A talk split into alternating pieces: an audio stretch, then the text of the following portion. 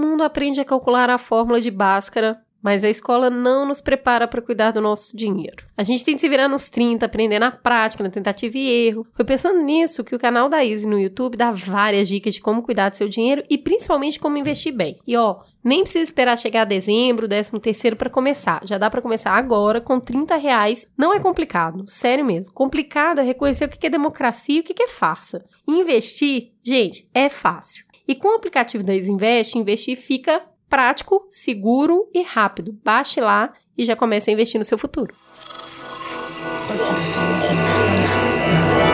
Esse podcast é, é apresentado por b9.com.br.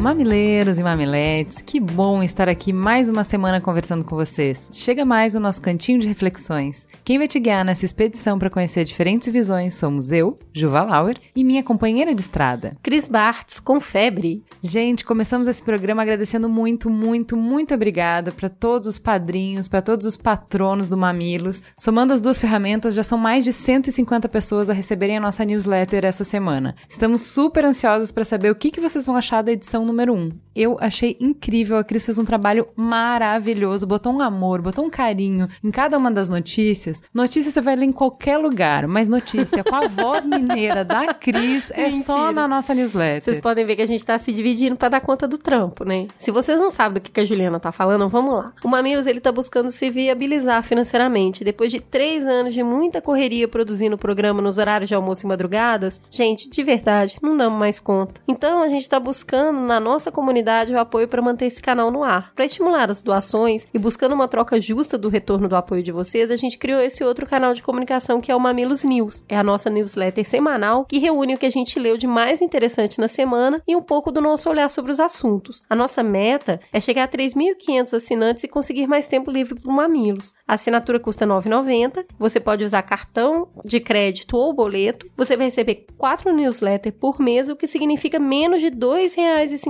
por newsletter. É o valor de uma pipoca. E aí, gente, vocês trocam uma pipoca pela manutenção desse canal no ar? A gente está falando por continuar a ter o Mamilos e, além disso, plus ter uma newsletter. Vamos? O link para ser doador e assinante do Mamilos é www.padrim.com.br barra mamilos ou www.patreon.com barra mamilos. Bora lá! Por fim, a gente tem uma dica muito legal. A espetacular oficina de sopro do França está com 30 vagas destinadas a pessoas que não têm condições de custear um curso pago e tem cotas para meninas dentro desse grupo. As aulas acontecem duas vezes por semana na Praça Roosevelt, em São Paulo, e os formados, eles participam do bloco A Espetacular Charanga do França, que sai pelas ruas da cidade no carnaval. Eu adoro esse bloco, eu vou é o segundo ano já, e os instrumentos de sopro é bem coisa bandinha mesmo, assim, é muito legal. O link para você se inscrever e fazer parte dos músicos do bloco tá na pauta. Uma menos é resultado do trabalho colaborativo de uma equipe apaixonada. Na edição, Caio Corraine, o mestre, o maravilhoso Salve Salve. Nas redes sociais, Guilherme Iano e equipe. Repararam nas capas? Estão cada dia mais, mais lindas. lindas. Gui, isso é foda. Apoio a pauta Jaqueline Costa e grande elenco e transcrição dos programas a maravilhosa Lu Machado com sua Mamelândia.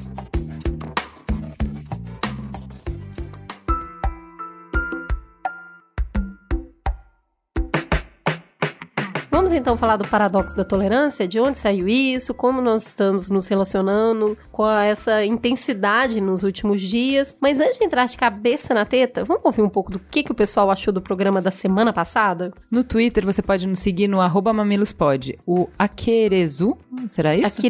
Deveria ter candidatos independentes, nem que fosse só para mostrar que existem ideias que esses candidatos mainstream não defendem e que tem gente que acredita. Você pode falar com a gente também pelo Facebook, facebook barra mamilospod. A Jussiane Nogueira disse: Me orgulhava por ter senso político e conseguir participar de maneira mamileira de toda e qualquer discussão até que chega esse episódio e meu mundo caiu. Como assim eu não escolho o deputado que eu voto? E aquele papo de você tem que acompanhar o seu candidato, como fica? Em que bolha eu estava vivendo que nem ao menos tinha ideia de que estava votando em uma ideia e não em um candidato? Sempre soube que existia a questão de deputados muito bem votados, tipo Tiririca, arrastarem vários outros com ele, e sempre achei que a forma mais correta seria seguir a lista de maneira direta. Mas confesso que depois de ouvir o episódio por quatro vezes, estou um pouco confusa sobre qual o cenário ideal. Bem-vindo ao clube, amiga!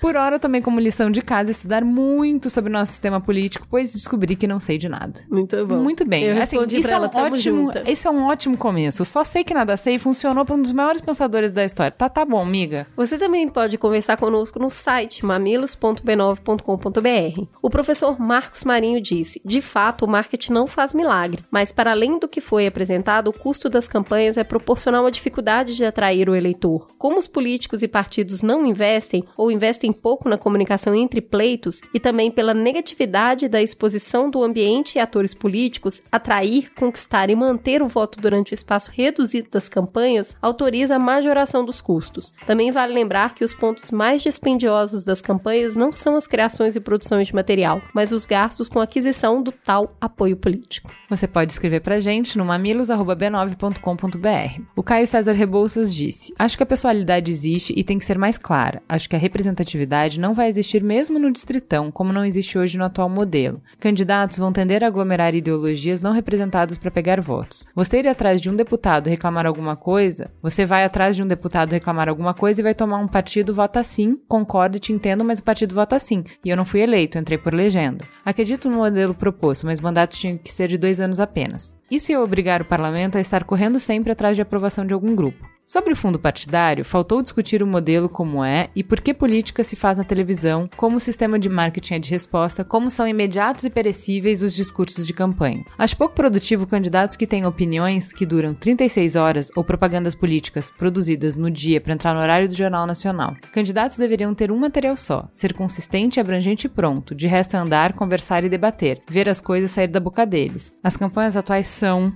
um narrador lendo um texto. Você nem sabe dizer se o candidato sabe o que a propaganda fala, que ele acha daquilo.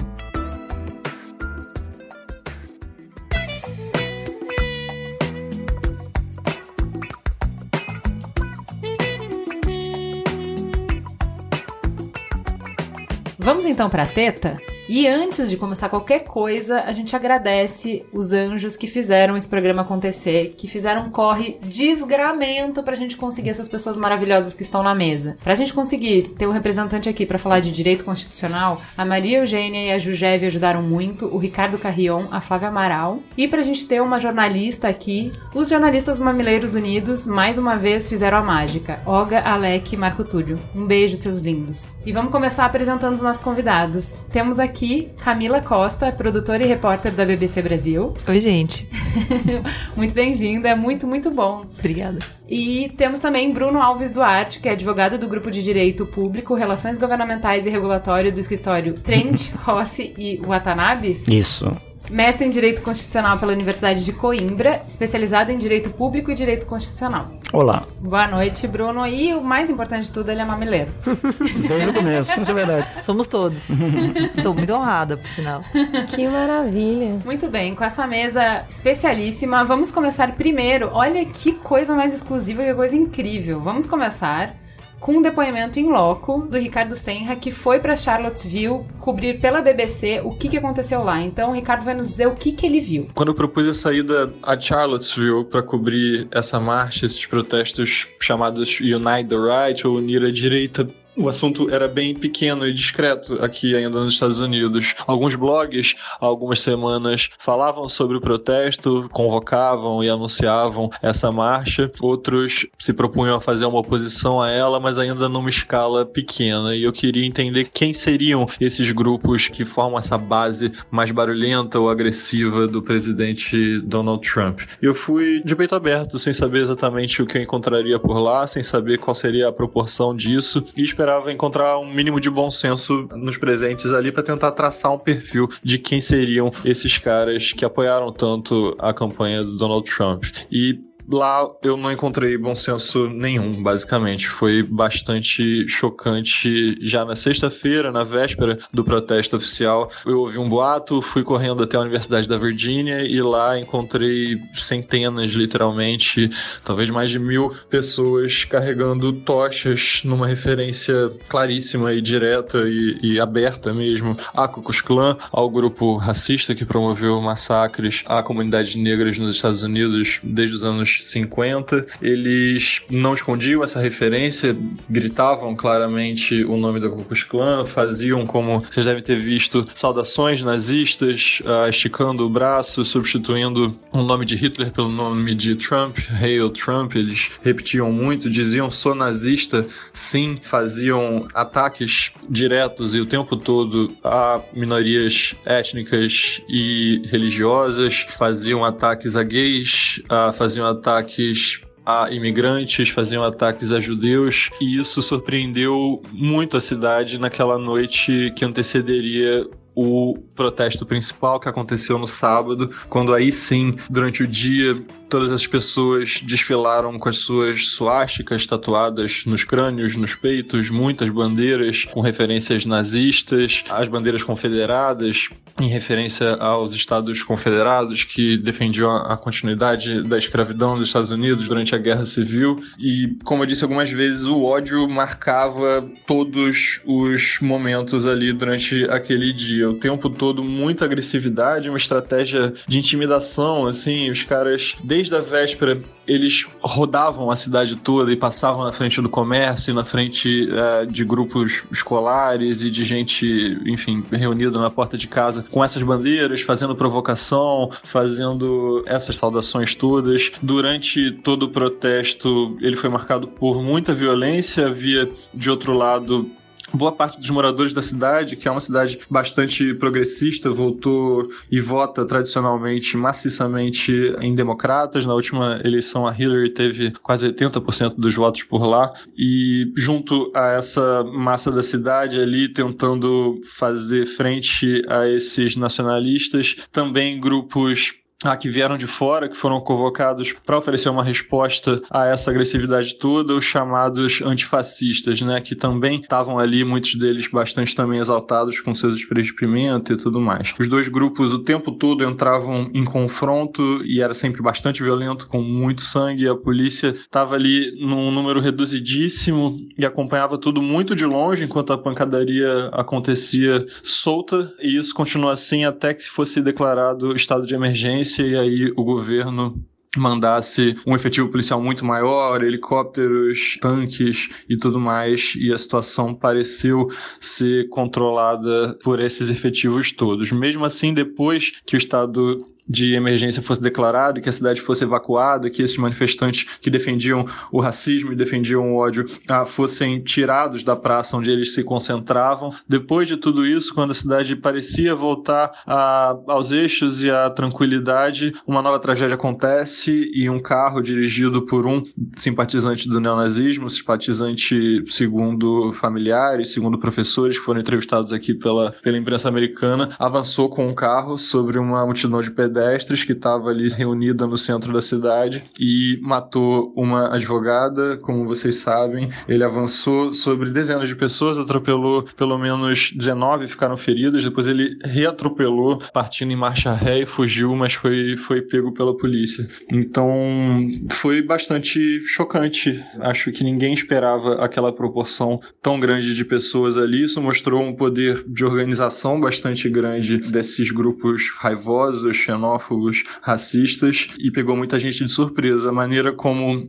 o presidente Donald Trump se colocou em relação ao que aconteceu, inicialmente dividindo a culpa ou atribuindo a culpa pela tragédia que foi aquilo a diferentes grupos, como ele disse, portanto, equilibrando ou, ou atribuindo responsabilidades similares aos nazistas, aos racistas e também aos que faziam oposição a essa manifestação, segundo os próprios organizadores, os estimula a voltar para as ruas. Eles prometem fazer novos atos, estão tentando marcar novos atos aqui pelo país, sempre usando como mote a derrubada das estátuas confederadas, das estátuas em homenagem a esses generais que defendiam a escravidão durante a Guerra Civil. E é isso, vamos ver agora o que vai acontecer. De outro lado, também, é claro, as imagens fortíssimas desse episódio geraram também uma indignação muito grande, portanto, uma resposta bastante forte a esses grupos. E agora essa tensão baixou um pouco, o assunto parece estar esfriando aqui nos Estados Unidos, mas esses blogs todos que eu comentei com vocês, que faziam um anúncio e, e, e convidavam pessoas a marchar em nome da suposta superioridade branca que eles defendem dessa maneira que vocês viram, prometem voltar. Os neonazistas marcharam em Charlottesville protegidos por uma ordem judicial. Não foi o primeiro caso na história do judiciário americano. Entre os anos 1920 e 1970, a Suprema Corte dos Estados Unidos, em meio a uma renhida disputa nas ruas e nos tribunais, construiu a mais ampla doutrina judicial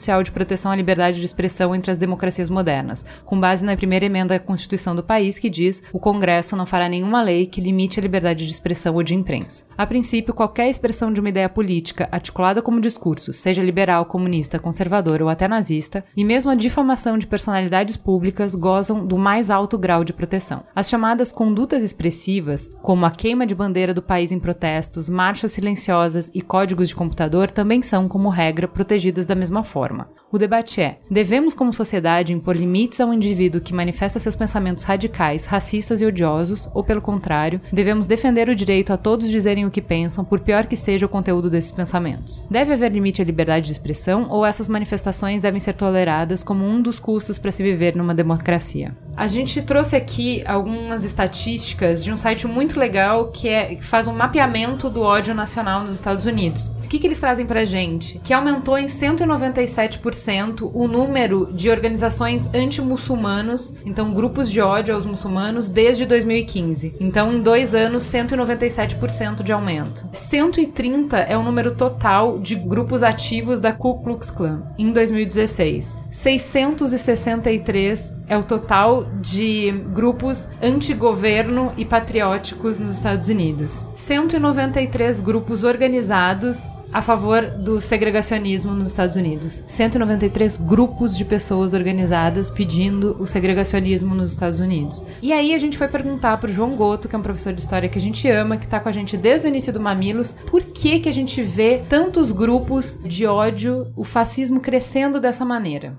Olá, Cris. Olá, Juliana. Boa noite. Mais uma vez é um prazer participar do Mamilos. E para falar de neonazismo, desses movimentos neofascistas que estão ressurgindo ou que estão ganhando força nesses últimos anos, eu vou me referir a um texto do Michel Foucault chamado Introdução à Vida Não Fascista. Esse texto é, como o próprio nome diz, uma introdução de um livro chamado Antiédipo do Deleuze e do Guattari. O que eu vou falar então tá ali, né? Estou me baseando, me referindo a esse texto, é um texto curtinho, tá disponível na internet, quem quiser é só pesquisar o nome, a introdução à vida não fascista, Foucault. Mas enfim, qual é o argumento do Foucault? Qual é o argumento que eu gostaria de trazer aqui para vocês? O fascismo, ele existe dentro de nós, de cada um de nós, dentro de mim, dentro de vocês, dentro de todos nós. Por isso que não me surpreende essa retomada do fascismo, do neonazismo e etc. Ele sempre existiu e ele sempre existirá dentro da gente. Pelo menos existe desde a modernidade, desde o iluminismo, digamos assim, uma referência histórica aí, século 17, 16, 17, 18. A partir do momento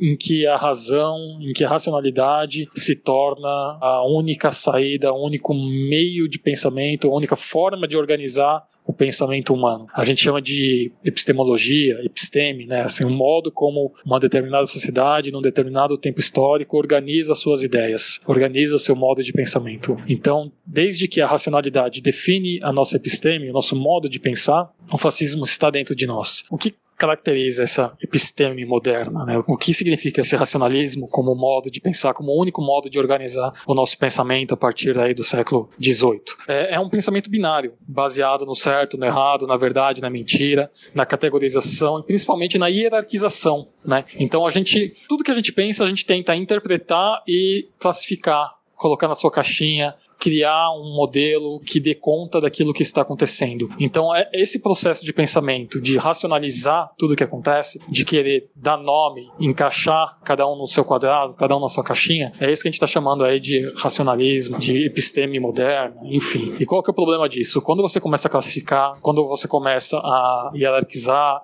a colocar cada um no seu quadrado, você cria o certo e o errado, o verdadeiro e o falso. E aí as coisas começam a ficar um pouco mais complicadas, porque você tem o verdadeiro, que entende que ele está falando a verdade, que é o dono da verdade, ele é incapaz de, de aceitar o outro. É incapaz de entender que não é simplesmente preto e branco, né? Mas seriam mais tons de cinza, que existem várias tonalidades, existem várias formas de pensar, várias formas de se organizar o mundo. E o que seria então uma vida não fascista? Qual seria um não oposto, mas o que que o Foucault, o que que o Deleuze, o que que o Attari estão propondo aí? É uma vida não fascista baseada na multiplicidade, né? Ao invés do ou, da gente usar é isso ou aquilo, as coisas poderiam ser isso e aquilo, e mais aquilo, e mais aquilo, e mais aquilo. Então a pluralidade, a fluidez, multiplicidade de ideias, de pessoas, de formas de se lidar com as coisas, das formas de se entender o mundo, das formas de se viver no mundo, né? Isso ser mais aceito, ao invés de existe um modelo certo, existe um modelo errado. E aí o modelo certo quer combater o modelo errado.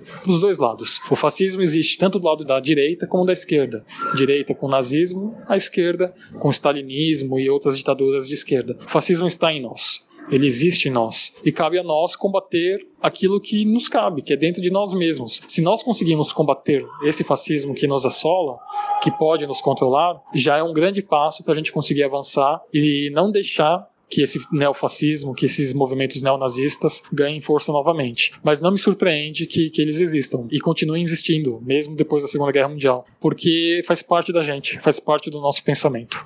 A cada instante, a cada segundo, a gente pensar se o que nós estamos fazendo é realmente o certo, se o que nós estamos fazendo é fascismo ou não. Então, eu acho que é um pouco por aí a forma como a gente consegue lidar com isso. Gente, o que vocês acham? Tá aumentando? A gente tá colocando mais luz sobre isso? Se tá aumentando, por que que tá aumentando? Olha, eu acho que a gente está colocando mais luz sobre isso e as pessoas estarem se sentindo mais autorizadas a falar sobre isso, especialmente no ambiente de internet, por exemplo, em que se a gente está falando da primeira emenda americana, até o momento a primeira emenda da internet é ainda mais abrangente. Eu acho que isso tem muito a ver. Mas eu tava lendo, eu tava tentando procurar aqui, inclusive, porque eu li tanta coisa esses dias a respeito que eu já me esqueci as citações, mas eu tava lendo justamente sobre uma teoria de que na medida que as gerações vão passando, aí duas gerações depois, as pessoas de fato começam a esquecer um pouco. É, a memória do, do digamos, Do trauma, né? do trauma diminui, se dilui. Então, nesse sentido, faz sentido, na verdade, que isso de alguma maneira esteja voltando agora. Estamos aí 40 anos Sim. Sabe o que, que eu, Dá. me fez refletir um monte, ler pra essa pauta e tal? Que assim, o jeito que a gente constrói conhecimento é cumulativo.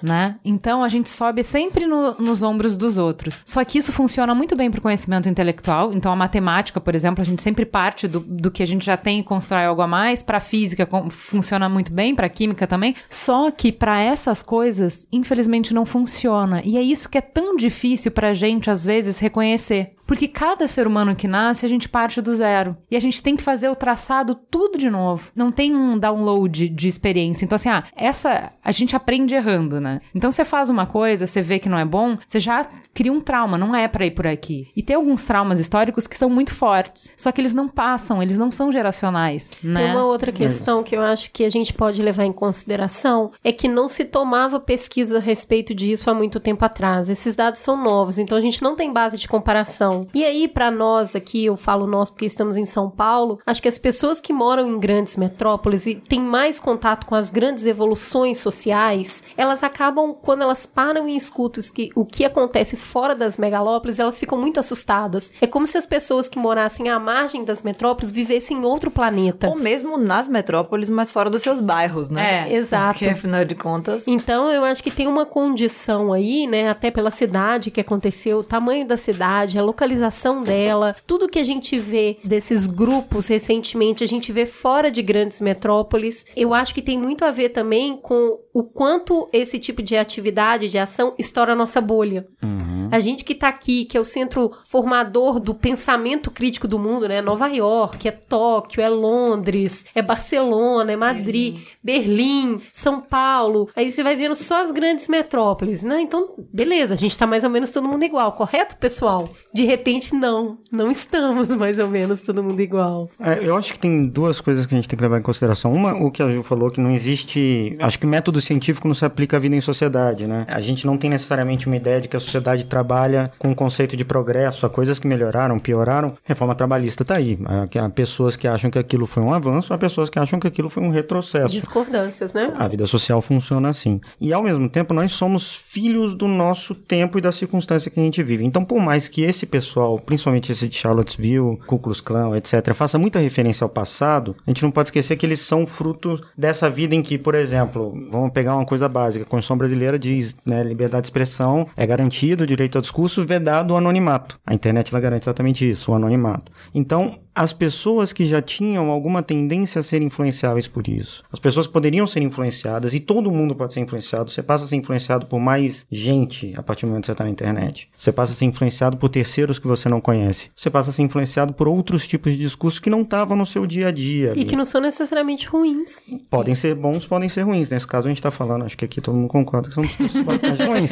É, o que eu tô querendo Mas é dizer, isso. esse, essa epistemologia, né, esse conceito de valores que rege a nossa época, há cinco anos atrás, não se discutia feminismo, né? A gente vê esse, esse assunto tomando aí, uma pessoa começa a falar, outra começa a falar, você começa a prestar atenção, você desperta para aquele assunto, você começa a entrar naquele assunto. A gente pode falar de inúmeros exemplos a partir desse, que é exatamente agora é, é esse nó que se dá quando você permite que pessoas vão até as ruas Uhum. Protestar ou propagar esse pensamento que eles têm. Eles também alertam a respeito disso. Mas nos Estados Unidos, por exemplo, eles sempre puderam, né? Só que você tem a, a época que a Ku Klux Klan é uma ameaça, nos anos 50, nos anos 60, etc. Você tem a época que a Ku Klux Klan virou uma piada, né? No, no final dos anos filme, 70, anos 80, tem música do Ramones sobre a Ku Klux Klan, né? Vira, vira piada. E depois isso volta a ser sério, mas é só, na minha visão, qualquer uma dessas coisas é só um canal para o discurso do ódio. Não fosse a referência a Ku Klux Klan, no caso americano, que é uma coisa muito americana, seria mais referências ao nazismo. Não fossem referências ao nazismo, seria uma outra. E não fosse uma outra histórica, seria uma contemporânea ali de alguma coisa que se formasse naquele momento.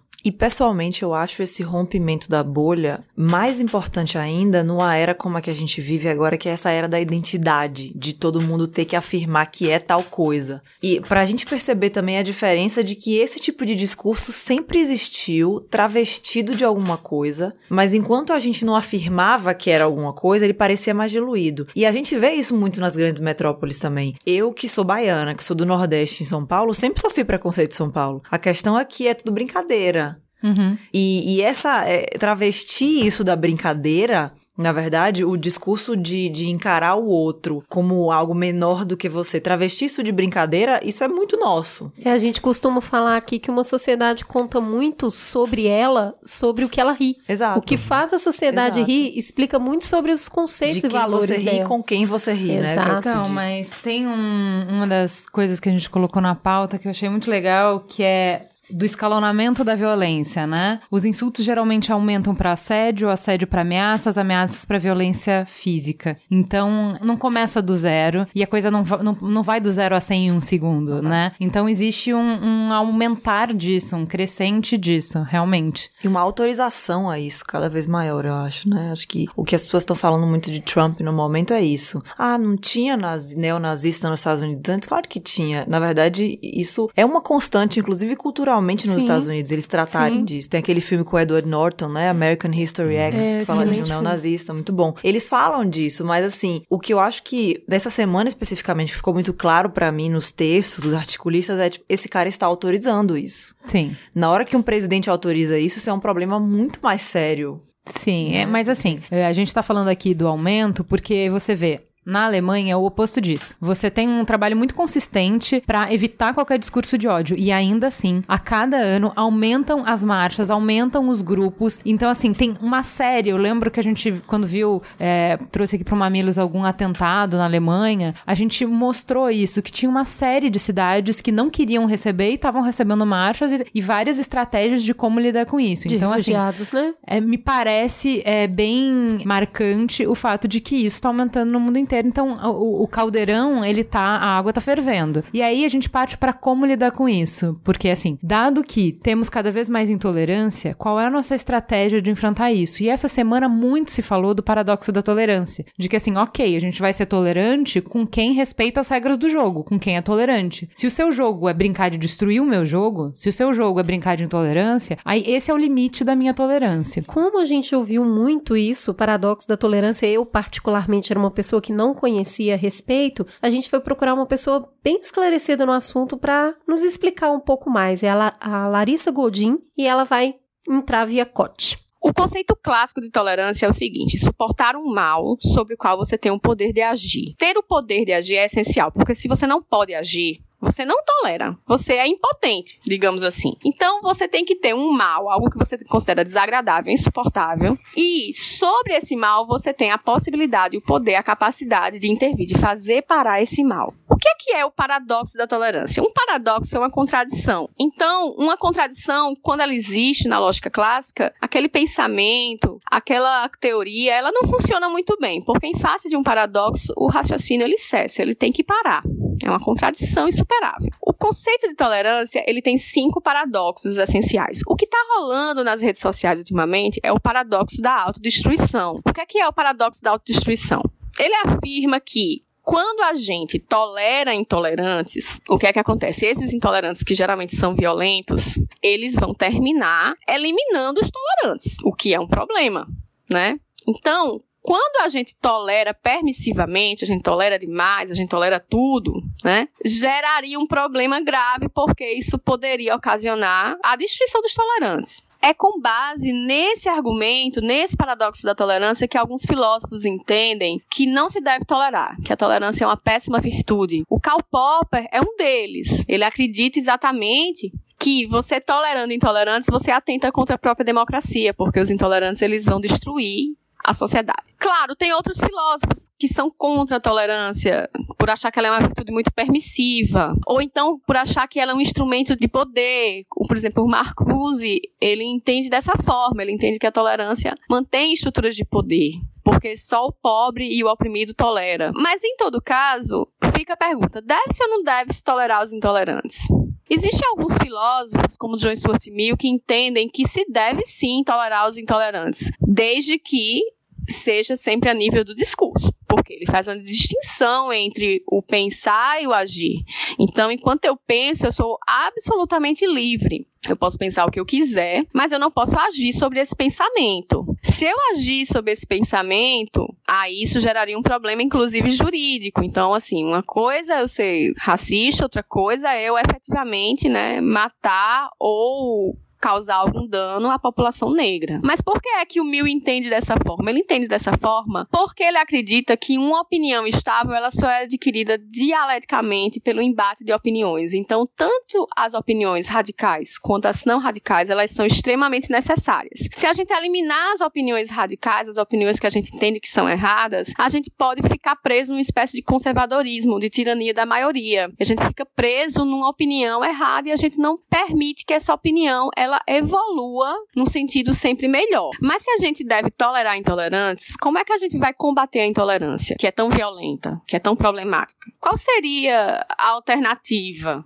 para fazer isso? A gente tem duas possibilidades, a jurídica e a moral, a política moral. Na jurídica, fica mais fácil. O limite da tolerância é o limite do crime. Então, se aquela conduta que eu faço, aquele discurso que eu faço, ele é considerado crime na minha sociedade, ele é punido pelo direito penal, ele é proibido. Então, isso não vai ser tolerado. No caso do Brasil, o racismo, ele é um crime. Então, o discurso racista, ele não vai ser tolerado exatamente porque ele infringe uma norma penal. Mas no caso dos Estados Unidos, não existe esse crime. Então, nesse caso, lá a liberdade de expressão para o discurso de ódio é bem mais ampla. Mas se você não quiser apelar para o direito, o que é que sobra? Sobra a questão político-moral. Então, nesse caso, como é que a gente pode combater a intolerância? A gente pode construir instituições democráticas fortes. Isso significa que a gente vai investir na formação dos cidadãos, na participação pública, na política, na educação e na consciência histórica e moral dos cidadãos. Quando a gente tem essa consciência histórica, é muito difícil que discursos radicais, totalitaristas, eles ganhem a maioria da população. Então, nesse caso, eles se tornam inexpressivos nas políticas públicas. Claro, eles vão continuar existindo, e eles serão necessários para garantir o quê? Para garantir que não haja contradição performativa. O que é, que é contradição performativa? É um nome bonito para dizer eu faço o que eu digo, mas não faço o que eu faço. Eu não tenho como ser tolerante se eu combato com violência os intolerantes. Isso é uma contradição. Então, o tolerante, as pessoas que defendem a tolerância, no meu ponto de vista, elas devem sim tolerar intolerantes, desde que essa intolerância ela não gere um dano à vida, né? A vida, não o direito à vida, que isso gera outras questões, mas a vida, o corpo, a materialidade do corpo, ela é algo indispensável, ela não pode ser questionada. Então eu não vou tolerar nada que fira, atente contra a integridade física ou a vida de qualquer pessoa. Mas em todo caso, um jeito de se combater, de sair desse círculo vicioso de violência, é exatamente construir instituições, como repito, né, instituições democráticas fortes, porque dentro de uma doutrina liberal política, a gente pensa que os seres humanos são racionais e razoáveis. Então, se a gente construir esse conceito de razoabilidade, se a gente fincar esse conceito de racionalidade dentro da formação das nossas crianças, adolescentes, etc., isso vai fazer com que as pessoas pensem: não, peraí, esse discurso não tá bacana. E isso não vai gerar, digamos assim, uma disseminação desse pensamento. Do meu ponto de vista, o maior problema hoje não é nem a existência dos discursos intolerantes, mas sim, digamos assim, a disseminação desses discursos. Né? A gente começa a ver que, por vários motivos, e principalmente, como diria Hegel Marx, por ausência de consciência histórica, nós estamos repetindo os erros do passado. E isso é extremamente problemático. Extremamente problemático. Mas isso também é uma decorrência do quê? Da crise do nosso sistema democrático dentro de uma instituição democrática forte, isso que está acontecendo hoje é bastante difícil de acontecer de verdade. Inclusive, o John Stuart Mill, ele afirmava que se um dia os discursos intolerantes, as opiniões radicais, elas ganharem a maioria, ganharem as políticas públicas, isso indica que talvez a gente merecesse isso, ou seja, que a nossa sociedade ela não é tão razoável e racional como a gente pensava que ela era, e talvez ela tenha que sucumbir e sofrer para aprender com seus erros. Esse é um argumento consideravelmente interessante, mas é bem catastrófico e pessimista também. E o que é que eu devo fazer então quando eu vejo uma pessoa esbravejando intolerâncias? Bem, você tem o mesmo direito de esbravejar discursos contra aquela intolerância. E aí, quando vocês se cansarem de esbravejar, vocês vão para casa. Pronto, só isso. Mas se atacar reciprocamente, isso só coloca ambos os lados na mesma posição, que são posições de violência. Então, isso deve ser é evitado demais. É evitado. E se você falar assim, ah, mas eu não acho que os seres humanos são racionais e razoáveis, o ser humano é burro, o ser humano é mau. E aí, o que é que a gente faz? Bem, aí a gente não tem muita saída, né? Vem Terceira Guerra Mundial. Eu, particularmente, prefiro continuar acreditando que a maioria das pessoas são de fato razoáveis e se um dia essa razoabilidade ela deixar de existir, eu concordo comigo, isso não vai ser outra coisa senão culpa nossa. E para aquelas pessoas que alegam: "Ah, mas a gente combateu o nazismo dando flores, dando amor", não, a gente combateu o nazismo matando nazistas. Eu só tenho o seguinte a afirmar, claro, é numa situação de guerra. Na guerra, os direitos estão suspensos, existe um estado de exceção, não existe mais tolerância. Quando a violência se instaura, a tolerância acaba, não existe mais, só existe violência. Então, enquanto a gente não chega na Terceira Guerra Mundial, a gente vai combater intolerantes com o discurso de amor sim. E aí, gente, o que, vocês acham? Nossa, muitas coisas. Pensando em várias coisas aqui quando ela tava falando. Porque no fim das contas, o que ela tá dizendo, me parece, é que há um limite para a tolerância dos intolerantes. E o que eu acho mais interessante quando a gente começa a discutir isso é, por exemplo, tem gente que questionou, lendo sobre o paradoxo da tolerância aí no Facebook, na internet, ah, mas por que exatamente se você tolera os intolerantes, eles ganham? Porque a intolerância é a falta de empatia. Então, a intolerância pressupõe que o seu estilo de vida deve prevalecer. Numa sociedade tolerante, os intolerantes também têm que suportar o fato de que o estilo de vida que eles não gostam está sendo tolerado. É por isso que a grita começa a ficar maior. E é por isso que eu acho que tem que ter limites para a tolerância dos intolerantes. E eu aí eu discordo um pouco dela. Eu não sei se esse limite só deve aparecer na hora do violência. atentado à vida, não. Porque eu tenho pensado cada vez mais em, é, no tipo de violência que o discurso provoca também. Sim. E aí, de novo, aí a gente entra numa discussão de, do politicamente correto, de até onde você exagera, mas até onde você precisa estabelecer um limite. Eu tenho pensado muito por- sobre, por exemplo, como crianças negras no Brasil crescem com uma referência de autoimagem que eu nunca vou saber o que é. Eu já ouvi entrevistando meninas jovens negras maravilhosas, lindas, dizendo: Ah, minha, minha família não queria que eu tivesse esse cabelo, não, porque é cabelo de preto. Eu não sei o que é isso. A primeira vez que eu vi isso, isso me impactou muito, porque isso é uma violência tremenda. Você se olhar no espelho todos os dias e pensar: eu sou feio. Porque eu sou assim. E a sua mãe te dizer isso. Eu já ouvi uma mãe negra dizer pra mim: não, meus filhos são feios porque eles são assim escuros igual a mim. Eu nunca vou saber o que é isso. E o deixar esse discurso se perpetuar é muito violento também. E só agora que os, os pesquisadores estão começando a entender o tipo de influência que isso tem na vida de uma pessoa, no, no futuro de uma pessoa. Então, eu acredito que a tolerância dos intolerantes talvez tenha que entrar um pouco antes, sim. Talvez tenha que entrar um pouco É, eu achei, discurso. eu achei interessante o hum, Instituto Mercado Popular traduzir um artigo americano em que se falava justamente sobre, bom, já que estamos falando muito sobre esse paradoxo da tolerância composto por essa pessoa, o que que ele quis dizer? E eles dissecam bem o que que tá dito ali e tal, que o livro todo é uma ode à tolerância, de como a sociedade fica melhor e tal. E eles colocam assim, os dois lados estão distorcendo muito o que é falado. Vale a pena ler o artigo, porque ele explicita muito o que está falando. Então, assim, não é tolerância sem limite, há um limite, mas o limite que este estudioso especificamente colocou foi de violência física. Então, assim, uma sociedade deve tentar, por todos os meios, dialogar.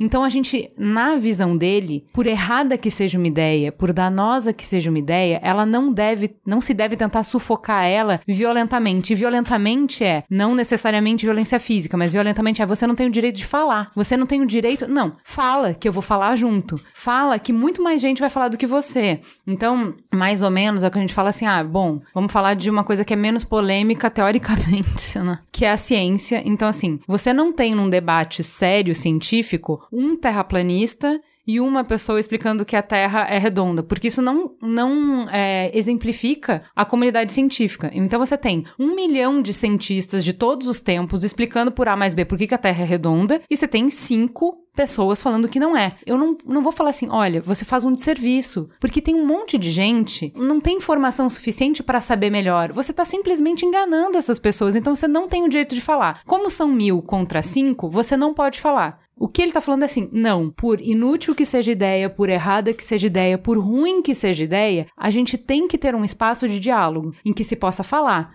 Não é dar o mesmo peso, não é dar a mesma voz, mas a pessoa tem que poder falar. E isso é uma coisa, assim, a gente não precisa concordar aqui, mas é só que quando a gente fala do paradoxo da tolerância, esse paradoxo foi feito pensado nisso. Assim, no último caso, quando conversar não adianta, quando debater não adianta, quando legislar não adianta, aí você vai usar a, a intolerância, entendeu? E faz todo sentido, porque o espaço do diálogo é o espaço da empatia, no fim das contas. É, mas acho que a gente tem que dividir aqui em duas coisas. Uma questão é, devemos tolerar os intolerantes do ponto de vista social, organização social, disputa social, disputa no meio de comunicação, disputa no meio público, e a outra é direito e jurídico. Devemos tolerar É, os tolerantes que no eu- meio público? Não. Isso que eu Não. ia te perguntar, exatamente. Não devemos. O nosso dever é combater essa intolerância. É na, na disputa pública, na disputa por corações e mentes, na disputa pela alma das criancinhas, que seja, nós devemos o quê? Não tolerar os intolerantes. Agora, no direito, há uma tendência, eu sempre tive uma tendência muito grande a seguir por essa rota, a gente vai falar depois, que é a rota americana, né? É, não, mas acho Que que, é a você pode falar agora, explicar. A física. gente tem duas abordagens para essa questão que a gente está discutindo. A abordagem alemã, que o direito brasileiro bebe muito dessa abordagem, e a abordagem americana. Fala pra Isso. gente é um porque pouco. O, o grande ponto da, da abordagem americana é que a gente tem que entender, as pessoas falam, ah, nos Estados Unidos é lindo, você pode dizer o que quer, ou nos Estados Unidos é horrível, você pode dizer o que quiser. A gente tem que entender um pouquinho o contexto histórico de como isso funciona, tá? Quando eles falam em liberdade de direitos, é a mesma coisa um pouco aquela discussão de armas, não armas. A fundação dos Estados Unidos, ela ocorre com estados, são 13 colônias, que desconfiavam tremendamente uma da outra, decidem se unir e fazem uma constituição que é baseada na desconfiança uma da outra. Então quando ele fala assim, olha, você não vai violar o meu direito de falar de maneira alguma, é porque eu não quero que a outra, ou quem esteja com poder de ser o governo federal. Tudo lá é muito em oposição ao governo federal.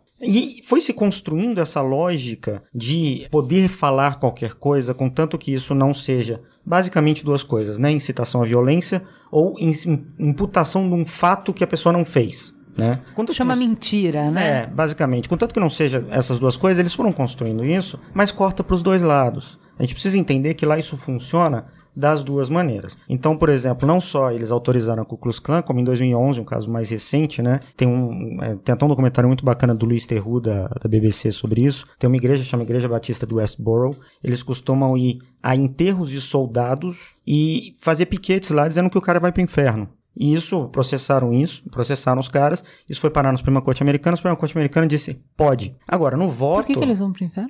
Porque eles eram soldados, combatentes. É uma igreja, é uma igreja comandada por uma família de, honestamente, de malucos. Né? Westboro Baptist, Church, ela é bem famosa por esse fanatismo. Exato. assim. Eles são E, e eles ganharam nos Estados Unidos em 2011. Mas os votos diziam assim: olha, a liberdade de expressão é um, uma- um dos alicerces da nossa nação. E o discurso deles é completamente odioso. Os ministros, os Tá justices errado, lá, não deveriam fazer e tal. Disseram isso, mas tem direito. Por outro lado, ele garante você também todas as armas para combater no discurso esse pessoal, esse, essa intolerância. Então, tem um filme muito bacana que conta um caso que é de fato muito relevante, que é um filme chamado O Povo contra Larry Flint, Sim. É ótimo filme. que ele conta o caso, que é um caso que chama Falwell vs Hustler Magazine. Basicamente, o Larry Flint era editor da Hustler e ele fazia paródia de anúncio de Campari na revista. Ele pegou o Jerry Falwell, que era um televangelista, e ele fez uma paródia dizendo que, como se fosse uma entrevista com o Falwell, dizendo que perdeu a virgindade com a própria mãe num banheiro, né, num, num outhouse, né, num, num banheirinho. E esse caso foi parar na Suprema Corte Americana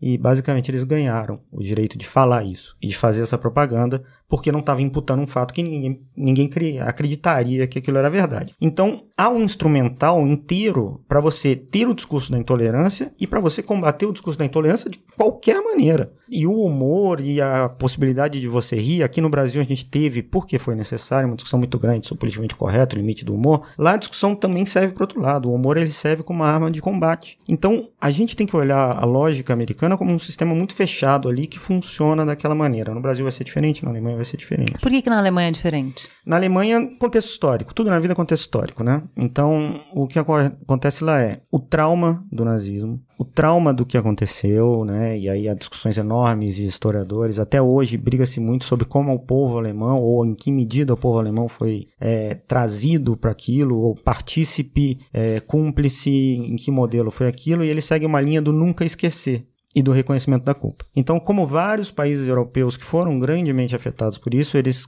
criminalizam o hate speech, o discurso de ódio, e alguns países têm crimes ou, ou leis específicas para nazismo e holocausto. Alemanha, acho que Áustria, Bélgica, que dizem que é crime você negar Negar o holocausto. o holocausto. É, eles, eles trabalham dos dois lados, né? Eles trabalham tanto o lado da educação, que a gente ouviu no coach, assim, de nas escolas, visitar campo de Isso. concentração, de ser uma matéria tão básica quanto cálculo, tão básica quanto aprender a ler. Eles, nas cidades, as cidades contam essa história, então eles colocam a plaquinha plaquinha mostrando o, o nome das pessoas que morreram. Enfim, eles, eles têm monumentos quanto a isso. Então, é impossível você estar lá e não saber, não entender o que, que aconteceu. Então, de um lado tem isso, e do outro lado, a proibição completa a se usar símbolos, a se fazer referência. Até a os livros são retirados da biblioteca, tatuagem, signa, tudo. Você não um pode. trecho do hino alemão. Um trecho do hino alemão não é usado hoje em dia, que era um trecho mais nacionalista, digamos assim, eles não cantam. O que, que eu achei interessante justamente quando a gente eu tava vendo toda porque parece um benchmark muito bom, né? Você vai vendo, ah, então assim, ah, o que que resolveria a questão do eh, que aconteceu lá em Charlottesville? Nada disso seria possível na Alemanha e tal. E aí tem uma imagem que tá na pauta de uma marcha, então assim, você não pode usar o nome do Hitler. Aí tem um cara com uma camiseta escrito Ai, coração, HTLR. Então Hitler não pode. Mas aí me lembrou demais, essa foto pra mim caiu várias fichas, porque me lembrou demais a escola. Pra cada proibição, você tem um jeito de dar volta na proibição. Então assim, eu entendo o desejo de proibir, mas é muito difícil você mudar a cabeça das pessoas simplesmente querendo botar uma mordaça, entendeu? Eu acho que tem uma diferença importante aí. A gente, eu vou voltar no feminismo de novo, só porque é o que tá me ocorrendo agora, mas a gente, com a Lei Maria da Penha, tem falado que a agressão não é só física, Uhum, ela é verbal também, e que ela destrói uma pessoa. E que muitas pessoas chegam ao, ao cúmulo de ficarem depressivas e se matar por conta de discurso de ódio. E aí vamos falar o que, que é discurso de ódio, que eu acho que é um bom parâmetro pra gente partir a partir daqui. Não é discurso de ódio, não é eu falar que é golpe e a Juliana falar que não é. Eu ser a favor da reforma da Previdência e a Juliana não é. Não é isso. Discurso de ódio, acho que pra deixar isso muito claro, é quando você usa a sua liberdade de expressão pra inferiorizar e discriminar outras pessoas com base nas características, na etnia, no sexo, na orientação sexual, na religião, em qualquer outra característica. Por isso que a gente fala que a intolerância parte do ódio. Só é intolerante quem odeia. Eu odeio o outro. Por isso eu não tolero o outro. Então, é, para mim, é muito claro quando a gente está falando sobre o que possivelmente seria intolerável. Qualquer discurso intolerante. Porque você parte do pressuposto já do ódio, do discurso de ódio. Você vai inferiorizar. Quanto mais você fala isso com aval de presidente, indo pra rua, você vai congregando outras pessoas que começam a se sentir representadas. Por isso que eu falei que isso acontece pro bem e pro mal. Mas partiu do discurso de ódio, ele esgarça o tecido social. Tem uma corrente que fala isso, né? Que você tudo pode ser tolerado que favorece o tecido social e o que prejudica o, o tecido social deveria ser reprimido. Eu acho que para complementar o que você estava falando de, de diferentes maneiras de combater a mesma coisa, porque eu acho legal e acho que isso é muito mamileiro, que é assim, todo mundo concorda que a intolerância é ruim. Todo mundo quer esses caras fora da rua. Tá todo mundo no mesmo barco. Ninguém quer que eles possam falar. É, Só a gente difere da estratégia de como calar esses caras. É só isso. E aí eu acho muito interessante vocês procurarem o discurso que o prefeito de Charlottesville fez no dia seguinte. Eu achei genial. Porque, assim, eles estavam sofrendo pessoalmente a tragédia. Eles estavam pessoalmente atingidos. E, assim, eu não sabia desse dado que 80% da cidade era democrata. Isso é, é- é muito significativo para o que, que significa naquela cidade aquilo acontecer, né? O que ele falou, procurem, leiam isso, porque eu acho que é um, é um discurso muito legal, assim. Ele concorda com o que a Cris falou. Esses caras não podem falar isso. Só que o jeito que eu vou fazer, ele não vai me rebaixar. Eu não vou virar um monstro que nem ele. Tipo, eu vou falar mais alto,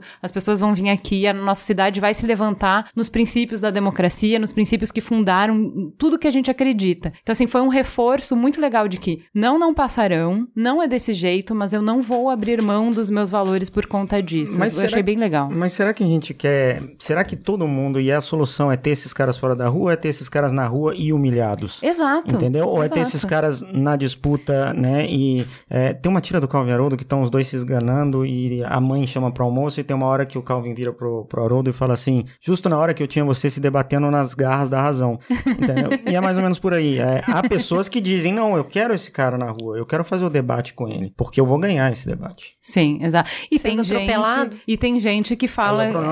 É, não, mas aí é, há o limite, né? E pra isso a gente tem leis. Mas eu acho que tem um campo aí de, de disputa que a gente tá falando pouco, que é o da memória. E pra mim o que é mais importante, até nessa história também de Charlottesville e também no modelo alemão, é a memória. Charlottesville não é nem só uma cidade que é 80% democrata. Era meses antes, poucos meses antes, ela estava sendo chamada pelas revistas americanas de a cidade mais feliz dos Estados Unidos. Eita, porque ela era, ruim. Porque ela era considerada, tipo, exemplo de tolerância. Nos bares, tinham cartazes falando que aqui se aceita todo mundo, não se faz discriminação de gênero, de não sei o quê. Então, tinha um movi tem um movimento na cidade, na universidade, é, de, de tolerância muito grande. Por isso que também foi um choque muito grande para eles. Porque é tipo, como assim em Charlottesville? Mas o que é interessante é, o espaço de discussão é a estátua do confederado. Porque Charlottesville é uma cidade que não tem um passado tolerante. Ou pelo menos não tem um passado inclusivo. E a disputa aí era o que nós. A cidade quer se afastar desse passado, mas tem pessoas que não querem que ela se afaste. E a mesma coisa é o que eu quero dizer com o modelo alemão, por exemplo, é: é impossível você falar das proibições no modelo alemão sem falar do espaço que eles dão pra memória e pra memória empática, que é o museu em que você tem a experiência do que é estar confinado numa câmara de gás. É a memória, é o fazer as pessoas não só saberem textualmente que aquilo aconteceu, mas se lembrarem ou pelo menos se Tentar colocarem sentir. Não, e a gente um viu que minuto tem que pontos seja. na cidade inteira. Exato. Por exemplo, o exemplo francês a gente fala menos, e que é um problema. O exemplo, a França foi dominada pelos nazistas e a França discute até hoje, muita gente na França fala isso, a França discute muito pouco a dominação nazista, discute muito pouco a colaboração nazista. Eu conheço franceses que um belo dia descobriram que a escola deles tinha sido um QG nazista porque viram de repente debaixo da pintura uma suástica na parede. França pa- pintou, passou por cima e é um dos países europeus onde o antissemitismo mais cresce hoje. Então, eu acho que esse poder da memória, o espaço de memória e da memória como vivenciar um pouco a experiência do outro, indissociável de qualquer ideia de, de proibir ou de limitar o discurso, porque senão você vai se dar a volta na proibição, Exato. de fato. Você não, não adianta muita coisa. Então vamos escutar agora, só para encerrar essa parte de opinião, a opinião do Caio Gomes, que vai falar por que, que ele é a favor que se limite esses discursos de ódio. Fala pessoal, aqui é o Caio Gomes, do Físico Turista. E agora, vendo essa discussão que a gente está tendo aqui do paradoxo da tolerância, é um assunto muito complexo e que eu realmente não tenho, acho que uma resposta 100% definida nele. Mas cada vez mais, apesar de acreditar plenamente que gente deve ter quase uma liberdade restrita de se expressar com qualquer coisa e poder falar quase tudo que a gente pode, realmente existem alguns temas que eu tenho cada vez mais tendido a acreditar que não existe algo ali que possa trazer uma nova discussão ou que possa ajudar a gente caminhar para uma nova direção. Então é bem exatamente seguindo muito aquilo que o Popper próprio falou. Não acho que existem alguns temas que possam, a partir da discussão, fazer a gente caminhar uma direção melhor. Então, com isso, eu tenho realmente, principalmente agora, depois das ocorrências lá nos Estados Unidos, e vendo como o pessoal da Alemanha reagiu a tudo isso, eu tenho cada vez mais considerado que alguns desses temas, então, quer dizer ali, a própria questão do nazismo, ou, ou mesmo com questões xenofóbicas em outros países, tudo, a gente precisa acabar como sociedade evoluindo para poder ter uma mão mais pesada neles. Então, eu acredito que esses temas, sim, a gente deveria acabar adotando uma posição mais com que a Alemanha tem adotado, onde esses temas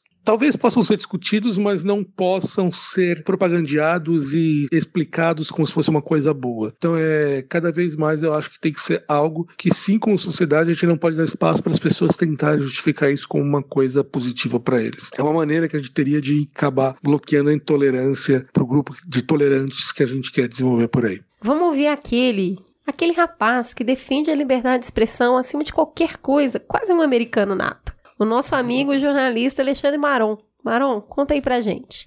Oi, Ju, oi, Cris, oi lá, mamileiros, mameletes. É o Alexandre Maron falando que eu defendo dentro das leis e vai dos componentes culturais de cada lugar a liberdade de falar o que você pensa. E o ponto principal disso é que você só pode ser julgado ou qualificado pelo que você disse. O que não é expressado fica escondido. Então, ideias assim, elas são muito bonitas quando a gente pensa em pessoas lutando por direitos civis e sendo censuradas, e aí brigando para dizer o que pensam. E é impensável a ideia de ver ideias progressistas e de igualdade e fraternidade abafadas. Mas mas quando a gente vê uma pessoa manifestando ideias horríveis, como aconteceu semana passada lá nos Estados Unidos, a liberdade de expressão começa a não parecer tão legal. E, e como assim aquela pessoa vai dizer essas coisas absurdas? Mas são esses momentos que testam a nossa determinação pela liberdade. Acontece que, em primeiro lugar, só posso saber da existência de certas ideias quando elas são expressas. Se elas ficam escondidas, seja lá por qual motivo, elas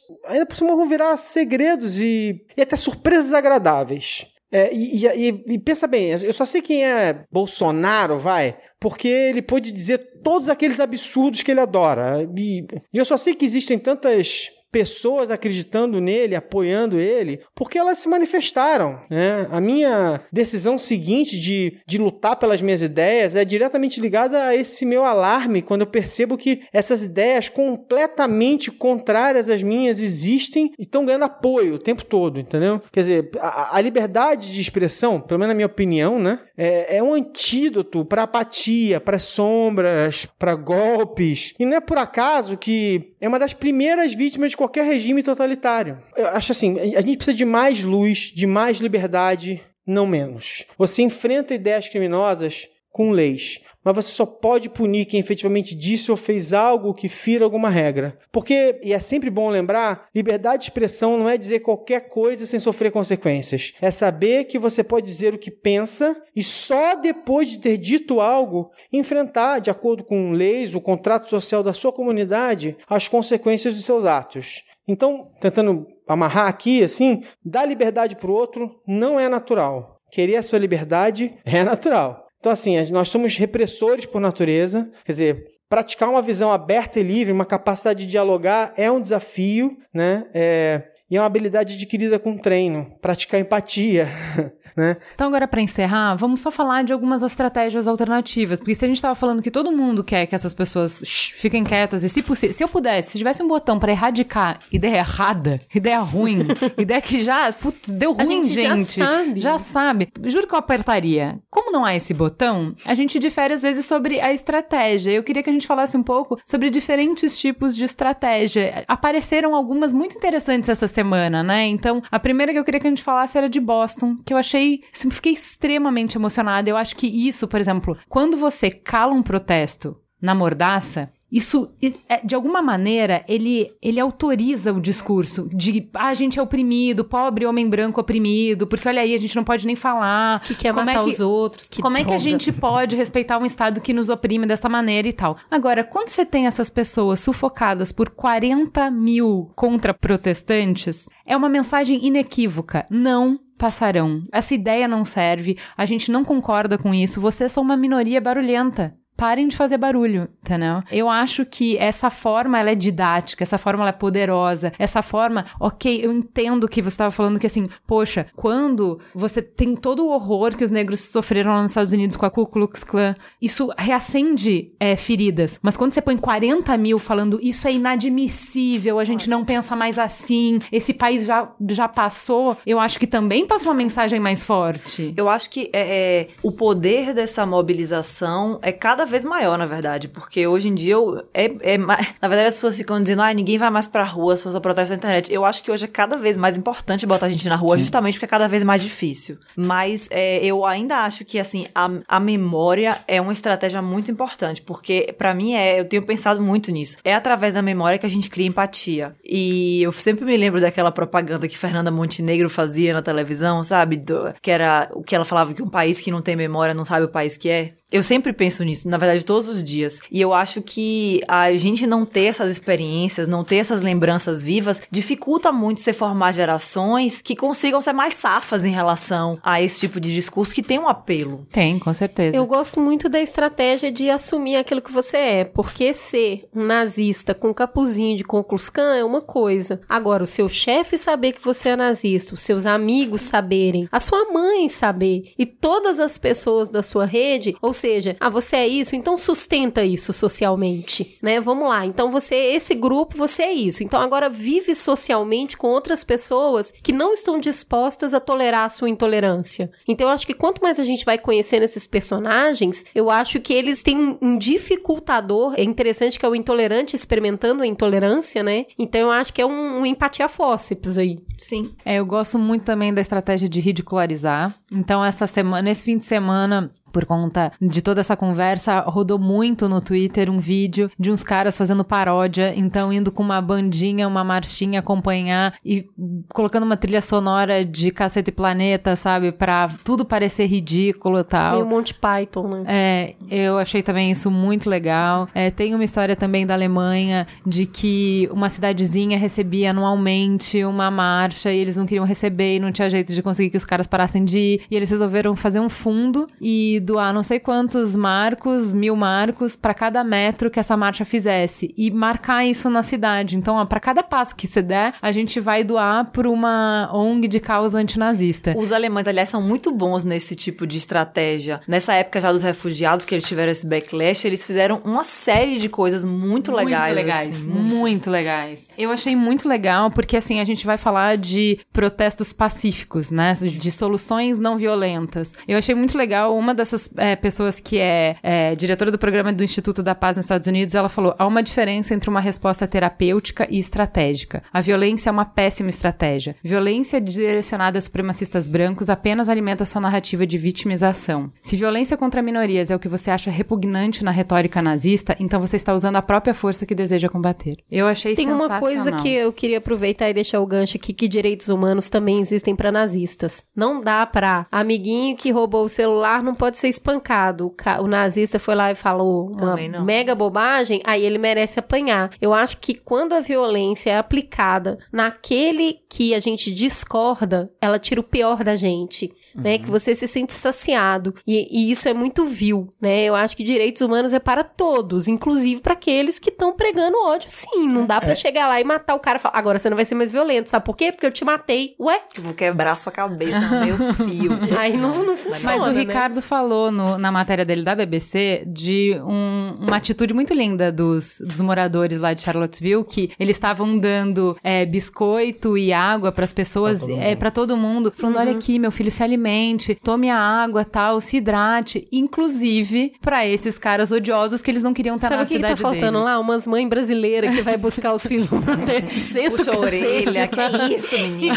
Me passando vergonha aqui. É, isso que a Cris falou é o problema dos antifas, né? E, e isso que a Cris falou também tem o seguinte: é protegendo o direito daquele que a gente odeia que se garante o nosso direito. Então, assim, um caso, é, eu não me lembro exatamente, mas um desses políticos muito famosos por corrupção foi um dos primeiros casos em que se decidiu, o Supremo na época decidiu aquela questão da algema. E foi num caso, num dos caras, daqueles que todo mundo sabe que é corrupto, que é pilantra. Mas no fundo, no fundo, aquilo quer dizer que se aquele cara, todo mundo sabe que é corrupto e é pilantra, tem de ter, ser respeitado o direito dele, é assim que se respeita o nosso. Porque amanhã podem achar que o corrupto e pilantra somos nós. Então, nesse sentido, a proteção, o limite do nosso combate aos intolerantes é o limite do direito. Né? É o limite de até onde a gente pode ir exatamente para isso. O problema dos, anti- dos antifas é que eles estão usando os mesmos instrumentos de violência, né? E isso leva a uma negação da própria construção do direito que você tenta fazer enquanto sociedade. Direito é, por- muito menos uma questão de jurídico e muito mais uma questão de construção social, de acordo social e de exercício da democracia. Se você aplica no outro aquilo que você não gostaria que fosse aplicado a você, o que, que te difere do outro? É isso. E é aí que essa coisa de botar mais gente na rua pra responder se torna uma estratégia ainda mais bonita, eu acho, e ainda mais poderosa. Porque, por exemplo, a gente tava falando aqui do modelo alemão, e no caso da Alemanha também tem um, um detalhezinho, uma ideia muito importante da gênia Hannah Arendt, que é a ideia da banalidade Uhum, do mal. mal, sim. E isso moldou muito no caso da Alemanha, que é,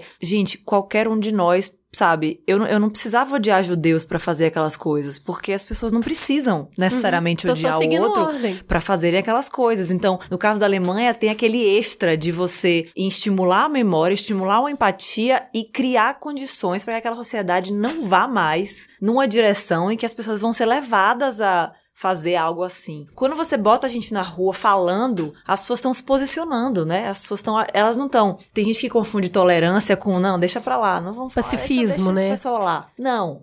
Isso já é intolerância, a rigor. Isso já Sim. é intolerância com os intolerantes. É você ir pra rua e dizer, então, não, não vou te bater, não vou fazer nada com você. Mas assim, Sim. não. Sim, exatamente. Eu me posiciono, né? É. Eu não me calo. É, eu, eu tenho a impressão assim, quando a gente pede pro Estado intervir e falar, ó, você não tem direito de falar, vou botar uma mordaça, na verdade, isso, isso eu vejo assim, né? Isso nasce da nossa descrença no outro, né? Porque assim, pô, eu tô pegando uma minoria, uma minoria frágil, eu tô dizendo assim, cara, a maioria iria te esmagar e eu tô falando, cara, não faço porque aqui eu te protejo, esse é o nosso limite. E isso que é bonito, assim, quando eu preciso te calar, subconscientemente passa a mensagem de que se não tivesse alguém pra calar, esses caras estavam falando. Quando você não precisa falar, você fala, amigão, você vai falar mesmo que, não, que é feio ser gay? Você vai mesmo falar que mulher tem que ficar na cozinha? Você vai mesmo falar que negro tinha que ficar segregado? Vai lá, campeão tenta a sorte. Que aí você manda assim, ó, não é que ele não pode falar não, é que a quantidade de gente que não acredita nisso é muito maior, entendeu? Ah, é- eu acho isso mais efetivo e mais poderoso e, e que isso sim constrói a sociedade, É entendeu? mais efetivo e mais poderoso, mas por outro lado, quem tá sofrendo não pode esperar. E aí é um problema da legislação, né? A gente, por exemplo, a gente foi andando, em 89 o racismo vira crime. Em 2017 tá se discutindo se homofobia é crime ou não. Enquanto a gente já tem uma maioria da sociedade contra os atos de, homo- de homofobia, a parcela que pratica isso ainda é, é expressiva o suficiente para gerar sofrimento. É, o Brasil ainda é o país que mais mata, né? Perfeito. Que mais mata homossexuais e transgêneros. E aí? E aí, Estamos muito então, evoluídos. então, será que o instrumento do direito aqui, né, um instrumento de fazer uma pressão e de sim criminalizar e etc, não serve também para essa proteção, porque pra gente não esperar o processo histórico de educação? Por isso que eu acho que assim, eu não quero ser muito policarpo quaresma, mas eu acho que Sim. o Brasil tem que caminhar o próprio caminho, nem o modelo americano, nem o modelo Não, mas é o alemão, que a você nossa falou, trilha cada é um um pouco a por sua aí. história, Tá, né? Cada um no seu contexto, É né? isso. É, quando eu- a minha preocupação, no início a gente estava falando que a intolerância está aumentando. Tá, tem uns dados aqui, umas coisas super surreais. E aí a gente autoriza a propagação. A propagação me preocupa, que é eu te dar o aval pra pode ir lá fazer isso, porque isso também é normal. Eu- se, eu, se eu preciso tolerar, eu preciso tolerar tudo. Então, propagar o discurso, permitindo que ele aconteça com esses avals, eu acho que ele dá justamente o sentido de amplitude para despertar naquelas pessoas que não se sentiam representadas a representação. Então, independente de virar e falar é errado, mas você pode fazer, você tá. Eu acho, na minha opinião, que isso incita a propagação. Na minha opinião, o que incita a propagação é o presidente não ser inequivocamente contra isso. Então, assim, o direito é o direito de todos. Então, o direito vai falar: esse discurso é babaca, esse discurso tá errado, esse discurso não tem empatia, esse discurso não tem contexto histórico, esse discurso é, não vai a favor da construção do tecido social, mas discursar você pode. Você não pode mais fazer, mas discursar, você pode. Agora, a mesma coisa que faz na Alemanha. O presidente do país consistentemente é contra. Todos os, os partidos consistentemente são contras. Todos os veículos de comunicação ser consistentemente contra. Então, eu acho que o aval social é muito, tem um peso muito maior do que propriamente a decisão jurídica.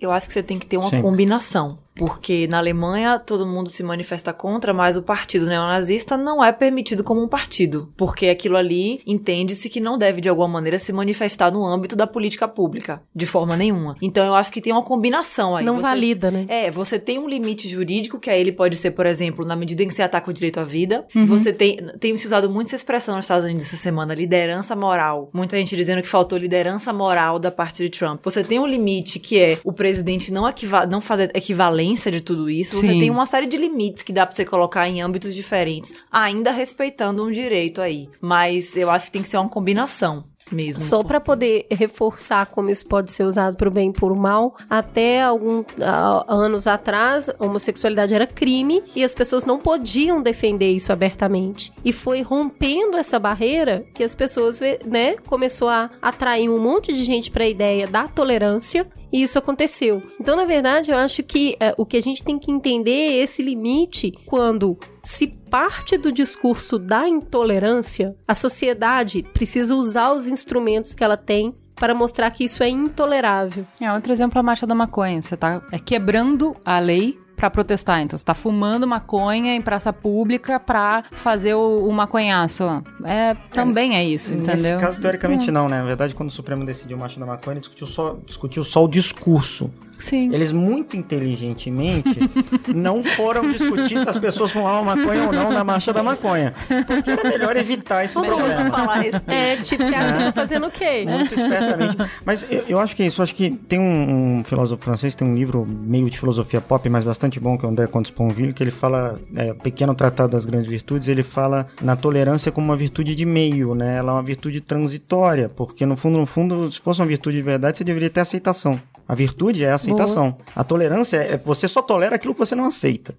Você só tolera aquilo que você não aceita integralmente, que pra você não é normal. Então acho que a gente tem que sempre lutar pra caminhar pela aceitação. Só que a caminhada pra aceitação, que é onde talvez a gente vá chegar, por exemplo, no caso dos homossexuais, ela é pesada e as pessoas sofrem nesse processo. Então aí a gente tem de brigar em todas as áreas, ir pra rua, ir pra internet e ir pro direito também, porque as pessoas morrem porque palavras ferem, porque as pessoas, por conta do discurso de ódio, uma coisa é o discurso em relação ao que você faz da tua vida, outra coisa é o discurso em relação a quem você é. O discurso de ódio em relação a quem você é mata. Mata o próprio discurso, discurso mata. Com muita frequência. É uma, uma coisa que eu acho que, que tem que ser pontuada aqui é a ausência na mesa de pessoas que têm lugar de fala. De, de uma minoria que é ameaçada quanto à sua vida, né? Porque eu acho que isso faz completa diferença da sua abordagem da discussão. Porque uma coisa é você ter uma discussão filosófica, outra coisa é você ter uma discussão sobre um assunto que diz respeito à sua vida. Né? Então, eu, eu não imagino que seja possível você ter posições semelhantes nessas duas colocações, nessas duas visões, nessas duas vivências, né? Então, acho que isso marca bastante. Eu acho que percebo diferentes, é, respeito de maneira diferente, escuto de outra maneira. Eu acho que quem vem de outro lugar, de outra vivência, vai ter outro discurso do que o meu, e é nesse encontro que a gente vai construir algum consenso para formar a sociedade. E acho que é muito fácil a gente ser tolerante quando nunca sofreu intolerância. Exatamente. Em determinados níveis específicos. É, eu acho que é, é- tem algumas. Isso é uma coisa que eu tenho aprendido bastante com mamilos, que assim, tem algumas coisas que você acessa com a sua inteligência. Tem algumas coisas que você acessa com raciocínio. E tem algumas coisas que você vai precisar viver para entender. São outros argumentos, são outros olhares, são, é, são outras coisas que vão fazer sentido para você. O mesmo conhecimento você vai acessar de outra maneira. E eu né? volto pra questão da memória. A memória emocional, ela é física também, na verdade. A memória emocional não é etérea. Ela é do corpo, ela é química, ela engatilha em você uma série de coisas. Então, esse tipo de memória, que é a memória do acontecimento, né? Que é a memória que o que desencadeia é a vivência, é, que é o que fica no corpo. Essa memória é muito importante. Por isso que eu acho essas experiências de vivência cada vez mais importantes. Tenho, é, penso cada vez mais, essa coisa de a gente não ter memoriais reais sobre a experiência dos negros que vieram para o Brasil Sim. é um absurdo, na verdade, considerando que a identidade negra é muito da identidade brasileira. A gente não faz a menor ideia, sabe, do que é viver como metade da população brasileira vive e, e- e- e ouve, o que, o que as pessoas ouvem, como elas crescem. A gente não sabe, a gente não faz ideia. Fazer políticas públicas, ir pra rua pra falar contra um discurso de racismo é muito difícil pra gente quando a gente não, não enxerga, não faz ideia, sabe? Não, Então temos um programa, Cris? Programão, hein? Então vamos pro farol aceso. Vamos lá.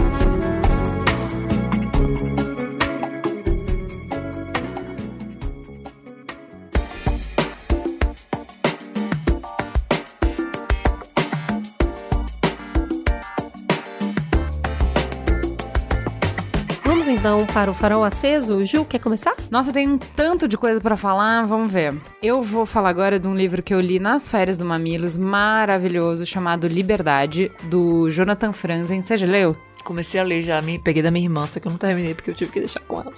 É maravilhoso. É, eu comecei a ler e eu fiquei encantada com o jeito que ele escreve. Então, o que, que ele vai fazer? Ele vai fazer uma crítica, uma sátira é, da nossa vida, do jeito que a gente lida com as coisas, do que, que é importante pra gente. Tem tudo a ver com a discussão dessa semana. Eu coloquei na pauta, nem sabia do que, que a gente ia falar. Só pra não esquecer. E no final tem tudo a ver. Por que, que o título é Liberdade? Porque o tempo inteiro ele segue uma família americana, então ele mostra como é que o casal se conheceu, como é que ele constituiu família, como é que as coisas aconteceram com eles. Ele é muito irônico, ele é muito sarcástico, ele é muito ácido. Então eu dava risada lendo o livro e tal. Me enxerguei em muitas das coisas, me senti muito ridícula. E no fim, o que ele sempre pergunta é: pra quê? É o que o filósofo Alexandre Pires pergunta: o que, que eu vou fazer com essa tal liberdade?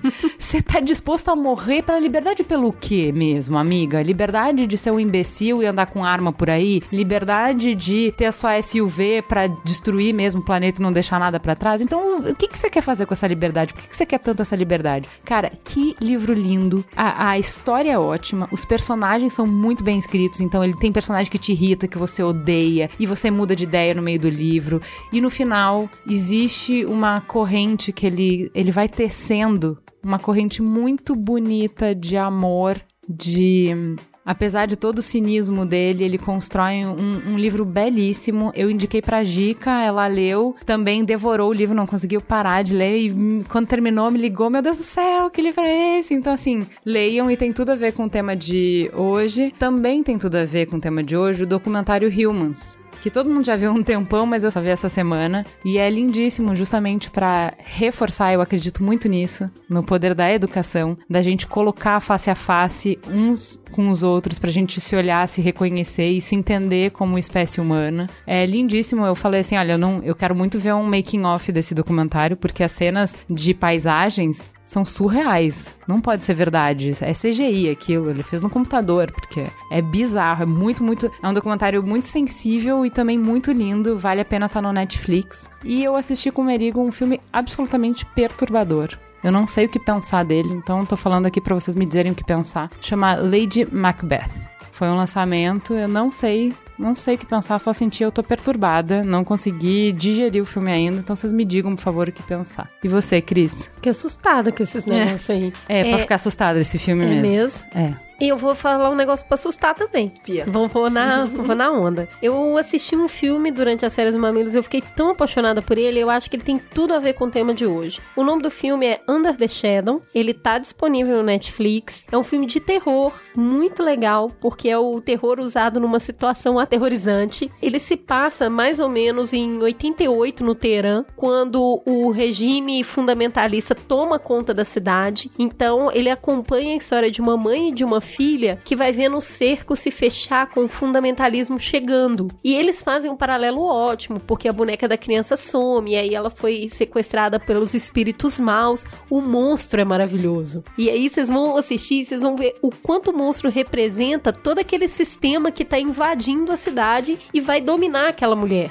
Porque depois disso ela vai ser a mulher que usa burca, a mulher que tá dentro de um regime que perde todos os direitos. Esse filme foi feito mais ou menos, ele retrata a mesma época que a escritora canadense retrata no Handmaid's Tale. É o mesmo, é a mesma época, só que agora vista por quem vive na região. É de um diretor ali do Oriente Médio que vivia na cidade e faz isso. Não se esqueçam de assistir Handmaid's Tale, porque a gente vai fazer um mamilo sobre isso. Dever hein? de casa, dever de casa. Assistam. Me chama, quero ver. Mas voltando no Under the Shadow, é, eu fiquei muito impressionada o excelente paralelo de usar o gênero terror para mostrar uma situação real que é aterrorizante. Vale muito a pena. Eu fiquei neurada com o filme. Tem várias cenas interessantes e depois eu fui buscar todas as teorias malucas, porque tem muita mensagem subliminar que se você não tá muito entendendo ali no, no filme, porque você não tem conhecimento do que aconteceu na época, buscar essas teorias te dá uma fundamentação incrível. Assistam Under the Shadow. E o outro filme que eu quero indicar, a Carol falou muito da Hannah Arendt aqui durante o programa, que ela tem uma teoria sobre não necessariamente as pessoas que cometem coisas ruins, elas são monstros, né? Ela, ela tem uma teoria muito Banalidade bem do mal. Exato. Ela tem uma teoria super bem fundamentada sobre isso, mas eu vou entregar ela pra vocês mastigada e linda. O filme O Leitor é, foi um ganhador de Oscar. A Kate Winslet tá tipo mágica nesse filme. Tudo que tudo que você pensar de errado tem no filme. Ela tem um caso com um menino metade da idade dela, pedofilia na alta, e esse cara some e depois, e depois de adulto ele reencontra com e, e chama o leitor porque ela não sabia ler e ele fica lendo livros para ela. A relação deles é muito interessante, mas o legal é que depois de adulto ele reencontra a Hannah, personagem, num julgamento por crimes cometidos na guerra durante o nazismo. E aí aquela Hannah que você conheceu se transforma em uma outra Hannah que você não sabia que existia. E aí se encaixa como uma luva mastigadinho, muito palatável, essa teoria da banalidade do mal. Assistam que é muito bom, depois me conta se vocês ficaram com medo lá do monstro do the Shadow. Camila, o que, que você viu de bom? Aproveitando já o gancho do leitor também, eu vou falar de- do filme Hannah Arendt, que eu acho que também pra quem gosta, pra quem tá afim de conhecer, é bem legal, porque você vê o início dessa formulação das teorias dela no momento que ela vivia. Eu acho que é muito legal também, porque ela é gênia, porque ela formulou isso justamente no momento em que a discussão tava quente. No epicentro do furacão, no né? epicentro do furacão, que eu acho que é uma coisa ainda muito mais difícil até de fazer. A outra coisa é que eu li um romance recentemente que eu tô apaixonada, chama-se Homegoing, e eu tava até aqui olhando se ele vai chegar no Brasil em breve, porque não queria indicar uma coisa que as pessoas não vão ter como ler. E eu vi que ele vai ser lançado no Brasil ainda esse ano. É, chama-se Homegoing, é de uma escritora chamada Ya Giazi, ou Giazi, ela é ganense americana, e ela basicamente conta a história de dois ramos de uma família de Gana ao longo das gerações. São duas meninas que não sabem que são irmãs. Uma dessas meninas casa com um mercador de escravos em Gana, uma menina negra, e a outra menina vira escrava e é mandada para os Estados Unidos. Enfim, cada capítulo é uma geração de uma delas duas. Nossa, é um livro incrível, realmente não tenho nem como explicar pra vocês, porque eu queria muito um livro desse no Brasil. É incrível, é absolutamente incrível. Funciona como pequenos contos mesmo. Mas é isso, você vê as marcas que esse tipo de coisa deixa em cada geração, que se manifestam, que o racismo se manifesta de maneiras muito diferentes, na desigualdade, no, enfim. Mas é, é um livro bem incrível, assim. E a outra coisa que eu quero indicar, que eu pessoalmente acho que é sempre indicável, é um poema de Carlos Drummond de Andrade que se chama A Morte do Leiteiro.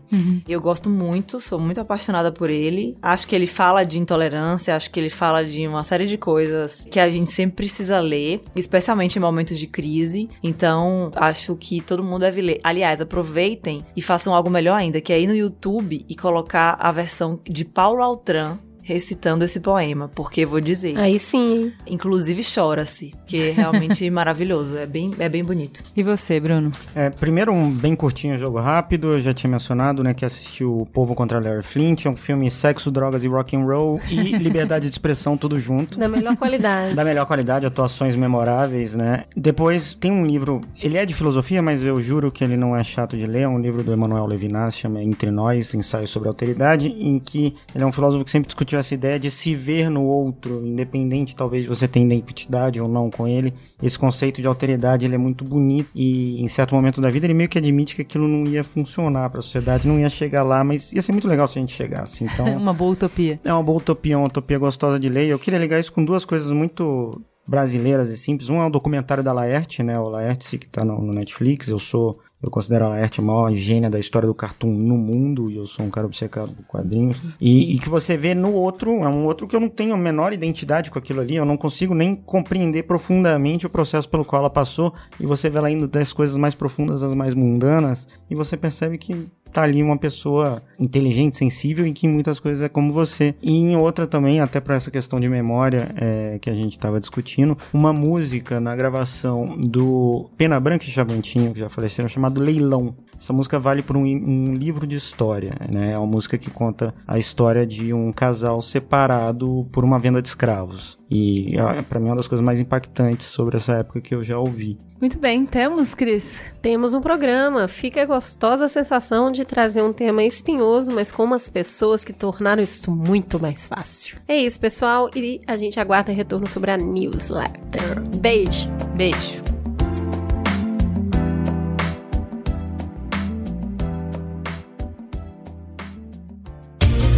Este podcast foi editado por Caio Corraine.